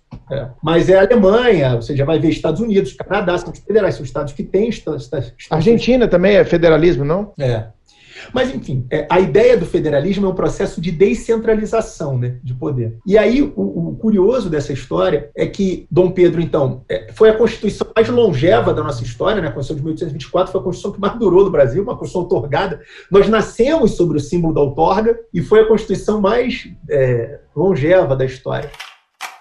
E eu quero aproveitar para ler uma mensagem que a gente recebeu de um ouvinte muito legal, Cláudio Farias, lá de Niterói, Rio de Janeiro, e foi uma mensagem que nos emocionou muito. E ele diz o seguinte: precisava agradecer de alguma forma toda a contribuição que você, Carol, Chiquinho e o Bruno deram na minha transformação pessoal. Sim, está sendo uma transformação grande que amigos comentam que não sou mais a mesma pessoa. E de fato, o Supremo Cash foi o grande impulsionador da minha desconstrução. Sou advogado e, como é comum entre advogados, era muito apegado às minhas convicções. Saí do senso comum, aprendi a ter um raciocínio crítico e que opinião não se tira do sovaco. Opinião tem que ser baseada em dados científicos, baseadas em estudos e em críticas desses estudos. Todos os episódios são baseados em dados, e isso fortaleceu minhas opiniões congruentes e esvaziou minhas opiniões divergentes. As dicas supremas foram fundamentais para esse processo de transformação. Li, estou lendo e lerei por um bom tempo livros indicados por vocês. A Sutil Arte de Ligar o Foda-se, Justiça Longe da Árvore, Sapiens, Por Insistência do Chiquinho. Terminei o livro tem pouco tempo e é fantástico mesmo, e diversos outros que já adquiri e estão na fila. Todo esse conjunto me fez descobrir o prazer de estar errado. Logo eu, tão apegado às minhas convicções, hoje eu quero conteúdo que mostre que eu estava enganado, porque é nessa constatação que se percebe que você aprendeu algo novo. O Supremo Cast me tirou da mesmice e, melhor, fez expandir minha mente e, uma vez expandida, ela não volta para o tamanho original. E ele até pediu desculpas pelo texto longo, mas disse que precisava não só agradecer o conteúdo que vocês disponibilizam, como ele falou, gratuitamente, mas também queria transmitir um pouco de como esse esse projeto atinge seu público. Obrigado e parabéns pelo excelente trabalho. Valeu, Cláudio. Cláudio de Niterói, né? Pô, sensacional a mensagem dele. Foi muito show. Quando eu li, eu, assim, eu fiquei. Aquele que eu tava. Nossa. Exato. Aquilo que eu estava te falando, que a gente estava falando no início desse episódio, Bruno, assim, quando, quando pela primeira vez a gente foi conversar sobre o Supremo Cast, eu estava trazendo essa ideia e você trabalhando também de como que a gente podia fazer, meu propósito era exatamente isso. Assim, eu não conseguiria colocar em palavras mais, mais eloquentes e, e, e significativas sobre a minha finalidade de trazer o Supremo Cast do que as palavras desse ouvinte. Olha, muito obrigado e, e a, eu quero que o Supremo Cast continue sendo exatamente isso para cada vez mais pessoas. Os olhos do Chiquinho estão brilhando, gente. Quem tá vendo no YouTube, olha só. Foi sensacional. Era exatamente, era exatamente isso. Era exatamente isso que eu queria. Ele captou a ideia do Supremo Cast, né, cara? Que legal. Completamente. E a, gente, e a gente chegou lá, sabe? É, é isso, é isso que a gente está entregando. A gente está entregando o que a gente se propôs a fazer. Isso é, isso é, isso é muito precioso. É, promessa cumprida, né, cara? É isso. e esse é um dos lemas do Supremo, né? A gente sempre fala disso. Prometeu, cumpriu. Prometeu, cumpriu. Prometeu, cumpriu. Prometeu, cumpriu. Não tem essa de prometer, ah, mas é porque agora mudou. Não, prometeu, cumpriu. Mas diz aí, Carol. Um outro episódio obrigatório é o 38, Educação, Ferramenta contra o Racismo, que nós gravamos com as professoras Lilian Souza e Núbia de Paula, duas mulheres incríveis, com muita história para contar sobre essa conduta, esse crime tão lamentável e, claro, com muita cultura sobre o tema. Vamos ouvir um, ouvir um trechinho desse episódio. E por que, que, essa discussão importa? Essa discussão importa porque as questões ra raciais, elas estruturam uma sociedade. As questões sociais, perdão, raciais, elas estruturam tanto a questão social, porque o racismo, gente, ele é transversal no Brasil. O racismo, ele vai ligar a questão de comercialização e prostituição de meninas negras. O racismo está ligado ao preconceito e discriminação da população LGBTQI+. A, o racismo está ligado à discriminação social, porque a maioria dos pobres no Brasil são negros. Núbia, isso não é verdade, isso é verdade. Tem um dado do IBGE de 2019 que do, dos 10%, de 10% de brasileiros, 75 são negros e estão na margem de pobreza. Então você não pode negar a situação de que dos pobres do Brasil, a maioria é negra. Isso não estou dizendo, não, é o IBGE que publicou esse dado. Outro fato, Bruno, você aí como delegado, né? Você como agente praticante aí, inerente a isso, os negros, eles representam 75% das vítimas de homicídio. Os negros, eles representam, perceba, 30% que tem acesso à educação formal no Brasil. 30%, Carol. O que, que, é isso? E as pessoas ainda vêm falar que não tem essa questão do racismo estrutural no Brasil. Então, acho que, que é. convém complementar esses dados aí trazidos e, pela e, professora Lília. E em complemento, no tudo que você está falando, a população carcerária também é, é constituída em sua maior parte também por negros, né? Só dando mais uhum. um dado.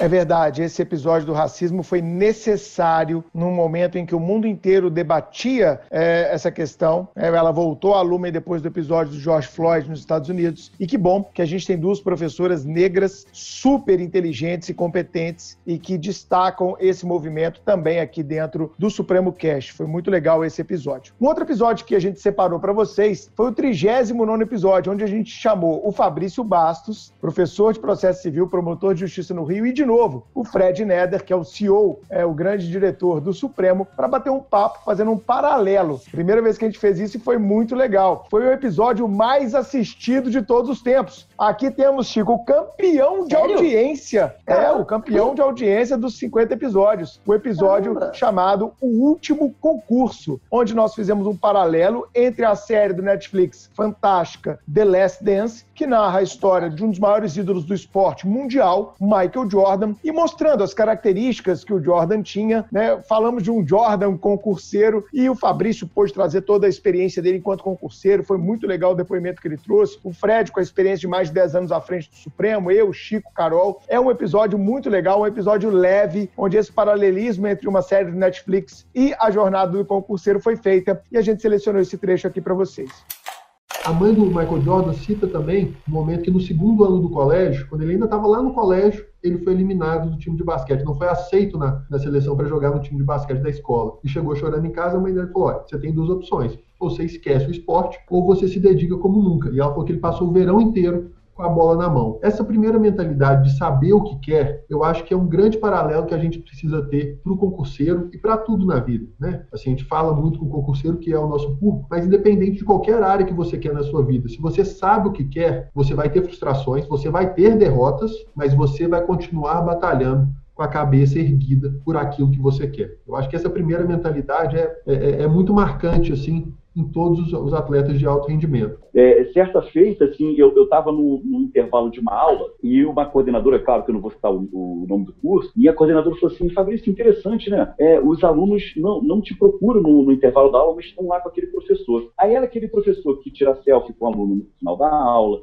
que faz piadinha, que brinca pra caramba. Aí eu falei assim, olha, eu não sei porquê, eu não sou um cara antipático, mas eu na sala de aula sou tudo sério. E aí, o que, que eu comecei a perceber? Os alunos que me procuravam no intervalo eram aqueles caras focados. Professor, olha só, eu, você falou isso aqui na aula, qual é a dica que você me dá? Aí eu falei, cara, é isso. Eu tenho que me focar naquele cara que está focado. Esse que é meu público. Eu não posso uhum. ficar preocupado com aquele cara que de repente fala assim, ah, talvez isso não é brincalhão, talvez isso não faz isso, faz aquilo. Ótimo, perfeito, eu não sou isso mesmo. Aqui eu não estou para isso. Então, é, é, esses perfis, o concurseiro tem que começar a entender o que, que você é. realmente quer. Numa live, Bruninho, olha que interessante.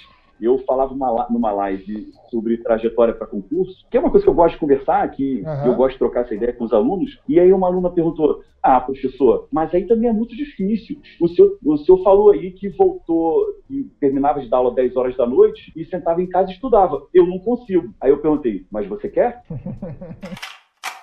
Esse episódio, inclusive, que a gente acabou de ouvir esse trecho, ele foi o episódio favorito da Larissa. A Larissa é uma aluna nossa lá do Espírito Santo, que estava aprovada no concurso de delegado lá. Ela é escrivã de polícia, é uma aluna muito próxima aqui do time Supremo, aluna antiga, e ela fez questão de mandar esse áudio aqui pra gente. Olá, eu sou Larissa, de Vitória, aluna do Supremo e ouvinte assídua do Supremo Cast, o que eu faço na academia.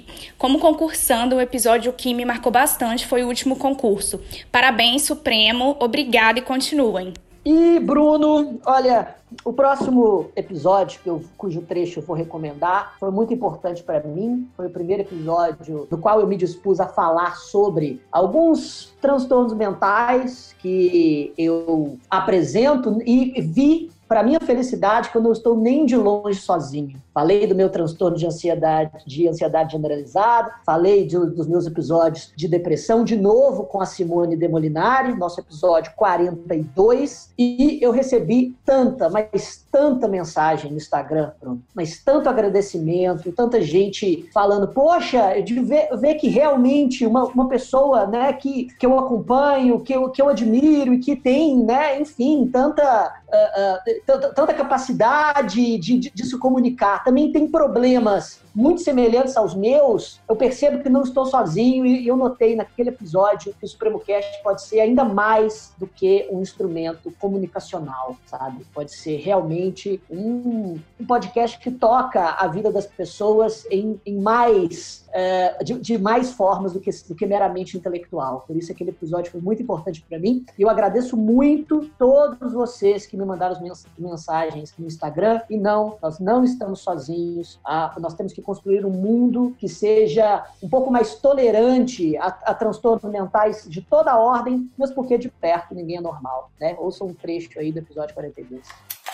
Simone, e você falou uma coisa extremamente importante: não tratar a depressão das, das pessoas próximas a você como sendo uma frescura, porque aquela pessoa já se sente culpada às vezes por sentir aquilo, e quando você demonstra para ela dessa forma tão, tão, tão, pejorativa, ela não tá sentindo nada daquilo, ela se sente um fardo ainda mais pesado, e isso pode culminar em até, como o Bruno falou, suicídio. E é uma questão muito delicada, né? A gente precisa saber tratar essas pessoas. Carol, a depressão depressão não cura no comando de voz. Eu dou um comando Perfeito. de voz e está curado. Mesmo porque, se fosse, a pessoa se autocomandaria e estava tudo certo. É seríssimo. E a Isso gente aí. perde, perde, as pessoas culminam aí no autoextermínio, que é o, o final né, de, de, de um, um, triste fim, e a gente não pode descartar isso. Então, como o Chiquinho disse, uma vez tentando aqui né, quebrar esse preconceito do que é depressão, o Chiquinho foi muito feliz quando ele falou: não é só tristeza. Não é, é tristeza também. Então tem aqueles, aquele meme que fala assim: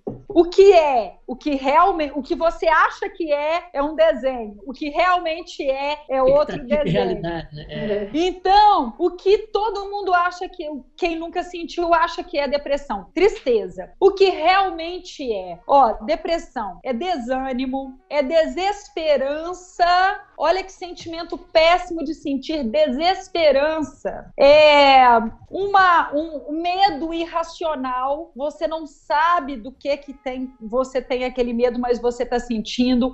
Ausência de prazer, anedonia, total ausência de prazer. É, mudança no apetite, às vezes inapetência, às vezes uma fome exagerada, às vezes nada de fome. A mesma coisa, alteração do sono, às vezes uma hipersonia, às vezes a total ausência, né? A, a, insônia absoluta, ou às vezes aquela coisa picada, aquele sono permeado por pesadelos, é muito comum da depressão.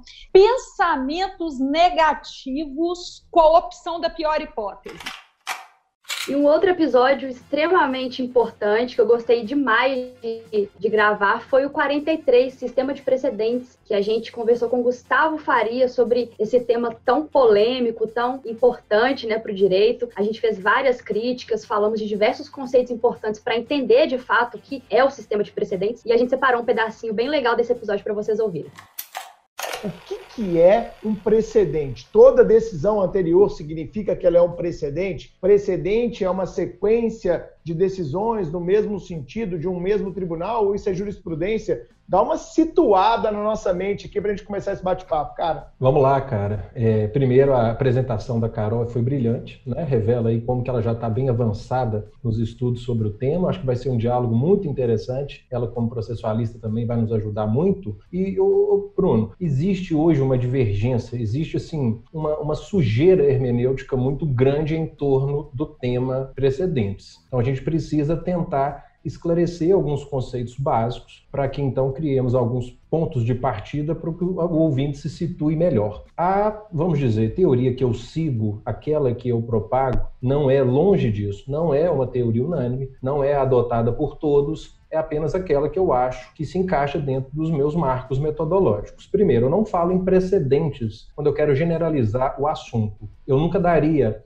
a, esse, a, a, um encontro, a uma palestra, ou seja lá o que for, o título precedentes para falar desse assunto. Eu prefiro falar do tema padrões decisórios, que é um gênero. Padrões decisórios como estándares normativos, né? embora essa expressão já seja bastante polêmica, mas esses estándares, esses padrões que então podem servir de base para julgamentos futuros, que podem orientar ou mesmo vincular a atividade jurisdicional. E dentro desse grande gênero, padrões decisórios, a gente pode encontrar, primeiro, o precedente ao qual você se referiu. Precedente, na minha visão, e você vai encontrar muita divergência sobre isso, que é uma espécie de padrão decisório, é um julgado. Eu considero que o julgado, um julgado proferido pelo STJ, por exemplo, ele pode ser enquadrado como um precedente se ele traz um elemento normativo que possa ser extraído e utilizado como padrão, como paradigma num caso seguinte. Então eu entendo que até mesmo, por exemplo, um julgado avulso da terceira turma do Superior Tribunal de Justiça. Se eu consigo visualizar nesse julgado que eu estou chamando de precedente um elemento normativo que possa servir de base para um julgamento de caso análogo, ele é um precedente. Né? Eu entendo que o que vai distinguir esse julgado que eu estou chamando de precedente de outros é o seu grau de vinculatividade. Alguns precedentes são meramente persuasivos, eles não têm força vinculante, e outros precedentes, eles são dotados aqui no Brasil por força de lei do caráter obrigatório, da vinculatividade. Uhum. Eu acho que um julgado, ele só não pode ser considerado um precedente se ele é um julgado que, por exemplo, faz mera aplicação de artigo, mera aplicação de norma, ou se ele simplesmente se remete a um precedente anterior. Se eu consigo extrair desse julgado um elemento normativo que vai servir de base, de orientação para o julgamento de um caso análogo, isso para mim é um precedente.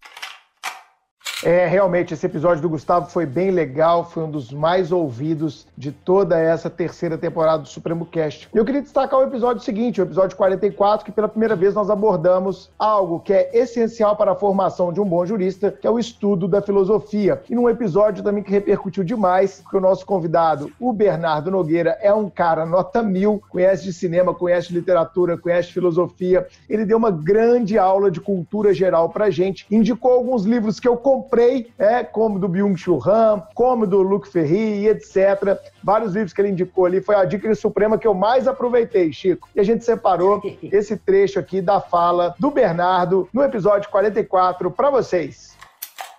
O Bruno me pergunta o que é filosofia. Bruno e todos, todas e todos que estão ouvindo. É, eu poderia elencar uma série de autores dizendo o que é a filosofia. Soaria é, eu absolutamente arrogante, querendo passar uma ideia de erudição. Olha como aquele professor sabe conceitos de filosofia. Pero Há uma coisa que me chama muita atenção, meus queridos, desde sempre no estudo da filosofia, que é o seguinte: quanto mais eu me aproximo da filosofia, tá? Ah, ela, ela, ela me parece como se fosse o horizonte. E olha o que eu estou querendo te dizer, Bruno. É, o horizonte, Bruno, Francisco, Carol e demais, o horizonte, quanto mais nós caminhamos em direção a ele, mais ele se afasta, certo? Portanto, diriam alguns desavisados que a filosofia logo então não serve para nada, porque se eu caminho até ela e ela se afasta, de que serve essa caminhada? Responderia eu, inspirado no Eduardo Galeano. A filosofia, de fato, é talvez como uma utopia. Não serve para nada, mas me mantém sempre caminhando. Logo, essa é, talvez, uma das primeiras ideias que eu tenho sobre a filosofia, que é, na verdade, uma postura perante a vida. E nós podemos ter vários tipos de postura perante a vida e elas podem ser absolutamente não filosóficas. Porém, meus queridos, e agora eu preciso me valer aqui do Merleau-Ponty, porque eu não posso falar sem citar as pessoas que disseram. Tá? Mas a filosofia, ela pode ser querida, não querida, desejada ou até estranhamente uh, negada. Só que aí, do outro lado dessa montanha, que é o horizonte que nós caminhamos, em direção, avisa-nos a filosofia. O próprio ato de negar a mim é já uma filosofia. Por lo tanto, o que eu tenho a lhes dizer de início é o seguinte: a, nossa condição humana, ou seja, a nossa condição de seres que de, de, de, pessoas que conseguem pensar sobre a vida, pensar sobre si, pensar sobre o amor, Bruno, pensar sobre a loucura, Francisco, pensar sobre a liberdade, Carol. Isso é exatamente o que significará a filosofia sensacional o episódio com, com o Bernardo, e eu acho que no mesmo nível é, intelectual, acadêmico, nós tivemos o episódio 47 com uma professora e, e, pesquisadora, assim, de um, de um nível intelectual que chega, que chega a dar vergonha da minha, da minha própria capacidade mental e do meu nível de estudo. A professora Maria Brochado, no nosso papo Por que estudar hermenêutica? Foi com certeza o nosso episódio de, de nível acadêmico, jurídico, filosófico, intelectual mais apurado e um dos episódios dos, do, do qual eu, eu mais me orgulho. Então, vamos ouvir um trecho. O que é hermenêutica jurídica? A, a gente ir na origem etimológica da palavra ficaria muito chato aqui. Vamos partir da, da de Hermes, né? Uhum. Vamos em Roma, a interpretação que vem de interpretácio, que deu interpartes na, na, na, técnica jurídica, a gente usa muito essa expressão, né? Interpartes, essa dicotomia erga omnes, e que, na verdade, hermenêutica de hermeneia e interpretácio, né? De interpartes partes na, em Roma são sinonímias, significam né, é, formas, né, fórmulas, caminhos para que nós consigamos alcançar, extrair o melhor sentido né, das significações possíveis que nós possamos compartilhar enquanto seres humanos. Então, tal como Hermes fazia o papel de mediador simbólico lá na Grécia, né, um, um deus, aquele com as asinhas nos pés, ele que trazia né, a, a mensagem divina para os humanos e fazia é, a transposição significativa disso. Tanto é que nesse período nós temos hermenêutica como clarificação, porque o texto escrito ele é complexo. Eu não tenho o autor do texto para poder perguntar o que você quis dizer, Bruno. Eu posso voltar a pergunta para você aqui. Se eu tivesse essa pergunta sua por escrito, eu provavelmente responderia ela de uma outra forma, porque o texto escrito ele amarra a gente, ele prende a gente. Como a Grécia tem uma cultura de oralidade, quando essa cultura de oralidade, especialmente pelos poemas de Exíodo, passa a se constituir, né, sob o ponto de vista textual escrito, eu preciso de, de, de, de saber lidar com isso. Então não tem segredo. Eu preciso de caminhos para poder fixar uma compreensão a partir de um diálogo à distância, porque o interlocutor não está ali. Falando de maneira simplificada, é isso. Em Roma, interpretácio vem pela figura do álgore, que também tem essa mística por trás, né? Daqueles uhum. que têm o dom da interpretação, que tem essa capacidade, esse talento de ser visionário sobre o que está por trás daquilo que está ali, que tem mais uhum. sentido uhum. do que aparenta. Veja como que tem toda uma ideia de talento, de compreensão, né, de vocação para poder desdobrar significados, né? Desmistificar também, porque estou uhum. falando de linguagem divina e linguagem humana. E aí em Roma o Álgore fazia esse papel de Hermes, que era um consultor, vamos dizer assim, de todo aquele que estava no poder, desde a Roma República até é, monarquia, república, império, você tem o Álgore que a, a expressão interpretácio vem justamente de uma prática, isso não é nada assim relevante, mas que é ilustrativo, em que eles pegavam um animal vivo, normalmente um pássaro, abria o pássaro e entre as vísceras dele ia prevendo o futuro. Igual nós temos hoje cartomante, Sim. aquela leitura na borra Sim. de café. É uma técnica de você conseguir ser visionário, ou seja, olhar para além daquilo que se manifesta, porque nem tudo que está escrito no texto, né, não compete ao texto. Então, a Constituição Federal, quando no artigo 5 lá, pá, caput, diz que tem direitos ali elencados os brasileiros e os estrangeiros que residem aqui, eu não posso deduzir que eu posso matar um estrangeiro que fez uma conexão no aeroporto brasileiro. Então, isso é muito óbvio, a, a língua nunca consegue né, é, é, é, esgotar as possibilidades de sentido da vida, e no direito mais complicado ainda, porque a gente quer amarrar problema, né, quer cercar problema, então o intérprete ele tem que dar conta, como a, a, a Carol muito bem colocou aqui, ele tem que dar conta de transcender, de ir além, ousar, buscar uhum. sentidos, e é isso que faz a jurisprudência caminhar e o direito crescer.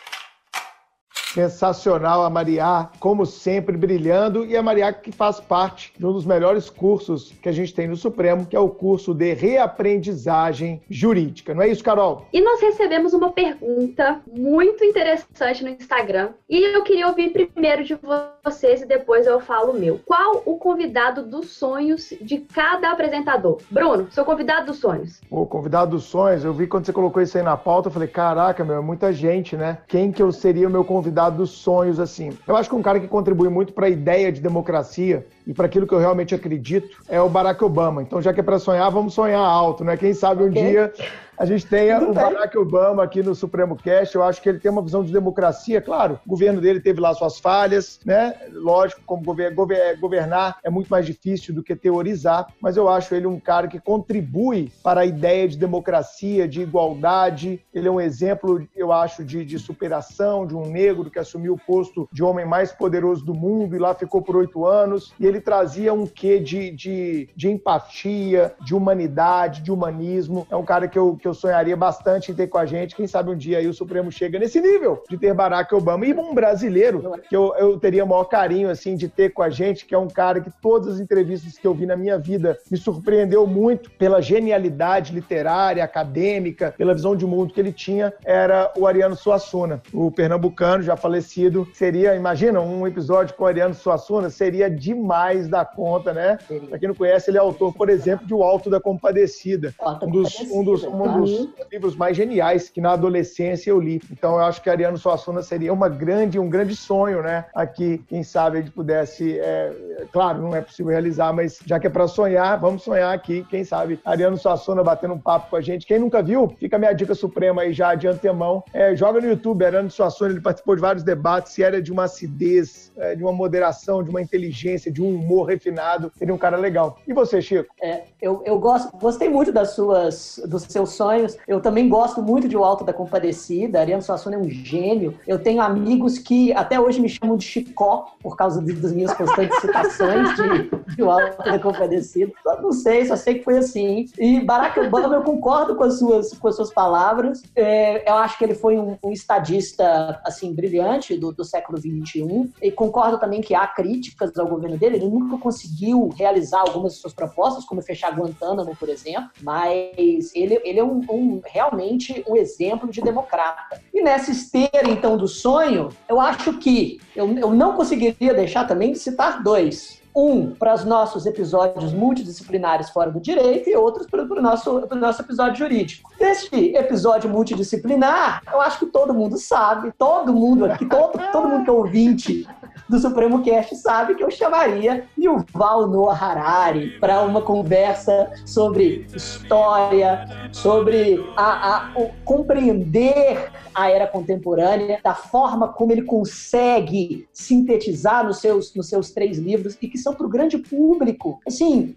lendo Yuval Noah Harari, eu, eu tenho sempre a impressão de que estamos diante de, de um grande autor, como Foucault foi para a época dele, um, um, autor com o qual nós, nós conseguimos compreender a realidade como, como nenhum outro. É, enfim, eu gosto muito de, do, do, dos seus livros, já recomendo, vou continuar recomendando Sapiens, Sapiens Homo Deus e 21 lições para o século 21. E, é claro, meu autor jurídico favorito, que foi responsável por boa parte da minha formação em direito penal e pelo meu amor pela dogmática penal e pela, por, por uma visão de, de um sistema jurídico crítico e que realmente compreende as bases do que é o sistema punitivo, principalmente latino-americano, é claro, Eugênio Raul Zaffaroni, o maior criminalista vivo. Sim, esses dogmatas europeus não seguram uma vela para o Zaffaroni. Que Roxine, Jacob, que tem que citar esses, esses, esses caras da minha aula para cumprir tabela. Zaffaroni, que realmente entende o direito penal como ele é. Se eu pudesse entrevistá-lo no Supremo Cast, eu realizaria, assim, um, um sonho de vida, de verdade. Esses são os meus nomes. E você, Carol, já que você fez a pergunta para gente, eu te devolvo. Então, é, pensando na, na sua segunda, no seu segundo sonho, Bruno, que se fosse possível realizar seria incrível, mas que infelizmente não é, eu também tenho o meu, seria, no caso, né, Vinícius de Moraes. Imagina um episódio com Ariano Suassuna e Vinícius de Moraes. Nossa! Eu, eu, acho assim, né, esses sonhos nossos estão muito legais. Eu só não sei se a gente seria interlocutor para esses caras, né, Chico?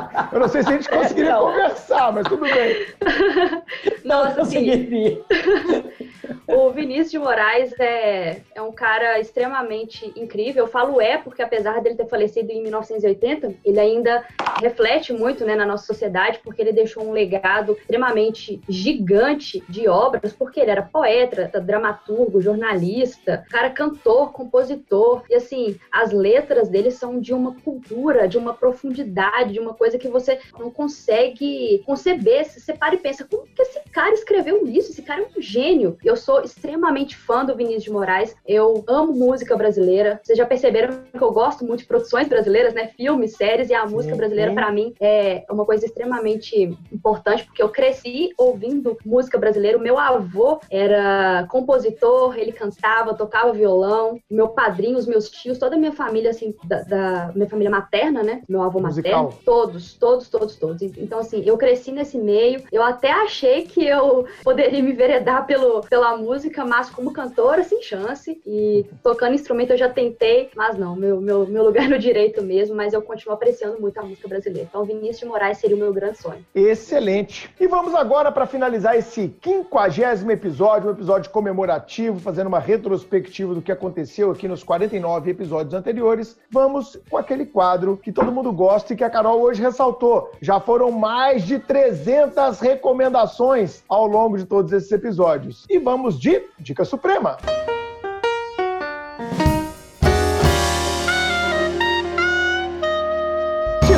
que você trouxe pra gente hoje? Hoje eu tenho uma surpresa para o nosso editor. Ahá, Igor, por essa você não esperava. Ele, ele, gosta, é, ele gosta de uma série de jogos que eu também aprecio bastante. Todo mundo sabe que os jogos são a, a minha paixão, tanto os jogos analógicos, quem está assistindo pelo, pelo YouTube, ó, aqui é uma parte dos meus, do, da minha coleção de, de, jogos de tabuleiro, só uma parte pequena, tem mais de 50, mas eu também gosto de bons jogos eletrônicos, principalmente aqueles que criam grandes narrativas interativas, porque as grandes narrativas que são feitas e roteirizadas pelos jogos eletrônicos conseguem é, a, a expressar através de uma mídia completamente nova emoções que muitas vezes o cinema e a literatura não conseguem. E nesse e nessa ordem de ideias, é perfeitamente possível que jogos, quando bem produzidos, se, se transformem em arte de verdade. E tem um jogo de. É, uma série de jogos de, de PlayStation chamado The Last of Us. E uh, coloca aqui, editor, por favor, coloca aqui o violãozinho da abertura de The Last of Us, que eu sei que é importante para você emocionalmente.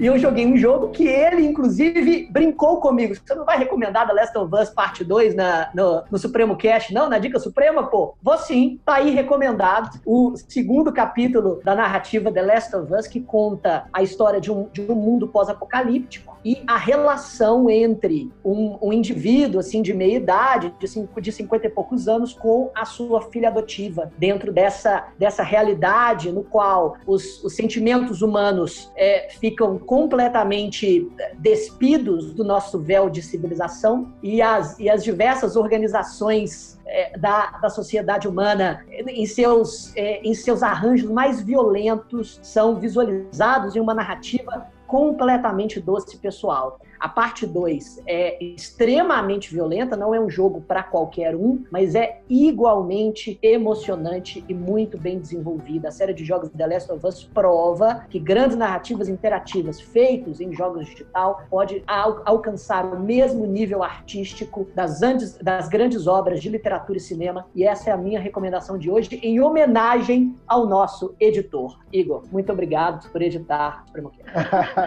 Boa homenagem ao Igor. Quanto à recomendação, eu não faço a menor ideia do que seja. Carol. muitos ouvintes dica sabem. Suprema, Carol. muitos ouvintes aí, um ouvinte. Muito, muitos ouvintes sabem. Por favor, Três. mandem aí mensagem quem já jogou The Last of Us, mostrando que o Bruno... Três vão mandar. Vamos aguardar, a gente vê o scout. Fala, Carol. Bom, aproveitando o convidado dos sonhos, né, que eu citei Vinícius de Moraes, eu quero dar duas dicas supremas. A primeira é um documentário sobre a vida e obra do Vinícius de Moraes no cenário artístico brasileiro. Está disponível no Netflix, chama Vinícius de Moraes. Documentário muito legal. Vou assistir, que legal. É muito, muito bacana. No Netflix tem vários documentários de vida e obra, né? Então esse é um dos que eu recomendo hoje. E para aproveitar, no episódio que a gente gravou com a Mariá, Chiquinho, o Bruno te pediu uma indicação de música, você tá lembrado? Ah, claro! E eu, pensando. E eu, é, e eu, inclusive, recomendei uma música do Angra, Carry On, que, nossa, eu já tô, vou colocar um trecho aqui agora.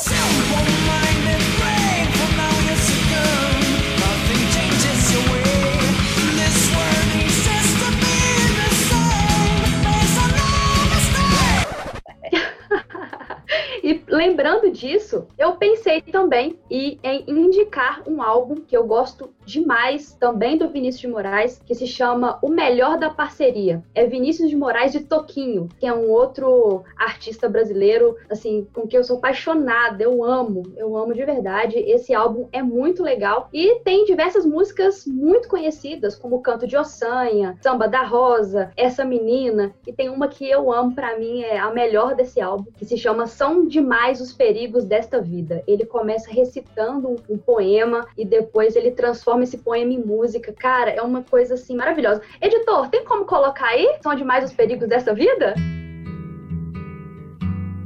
São demais os perigos desta vida. Pra quem tem paixão. Já que é pra pedir, né, Chiquinho? Já que é pra dar trabalho pro editor, vamos Pô, não, vocês estão acabando com o Igor nesse é? episódio, né? O menino vai ficar o final de semana inteiro editando isso aqui, 48 ah, horas. Teve, teve surpresa pra ele, ele não pode reclamar. É isso aí. Eu morri! Morri! Bom, É a minha isso. dica, na verdade, é uma confirmação de uma dica anterior. Chico, eu comprei ó, a mais bela história da filosofia de Luc Ferry, que foi indicado pelo Bernardo. Cara, eu tô apaixonado com esse livro, tô aqui lendo ele. Cada leitura dá vontade de grifando o livro inteiro, rabiscando. É genial, cara, é genial. Ele vai fazendo uma, uma grande passagem pelos momentos da filosofia, uma fase pré-cristianismo, com o cristianismo, o rompimento da ideia do cristianismo como ele foi concebido. Enfim, cara, é muito legal. Eu só tô confirmando a dica que o Bernardo deu e eu gostei, viu, Carol? Eu tenho muita playlist aí no Spotify, você sabe disso. Eu amo música também. Música é combustível pra vida. É, eu escuto muito, então fica lá a recomendação. Quem quiser seguir lá, arroba Bruno no Spotify também. Eu tenho lá quatro playlists bem bacanas: um Zampa Latinoamérica, Zampa Off, Zampa TAF e também a Zampa R&B. São é, playlists com mais de 400 músicas já que você pode ouvir em vários momentos. Então fica aí a dica é, de playlists lá no Spotify. Siga lá Zampier Bruno também no Spotify.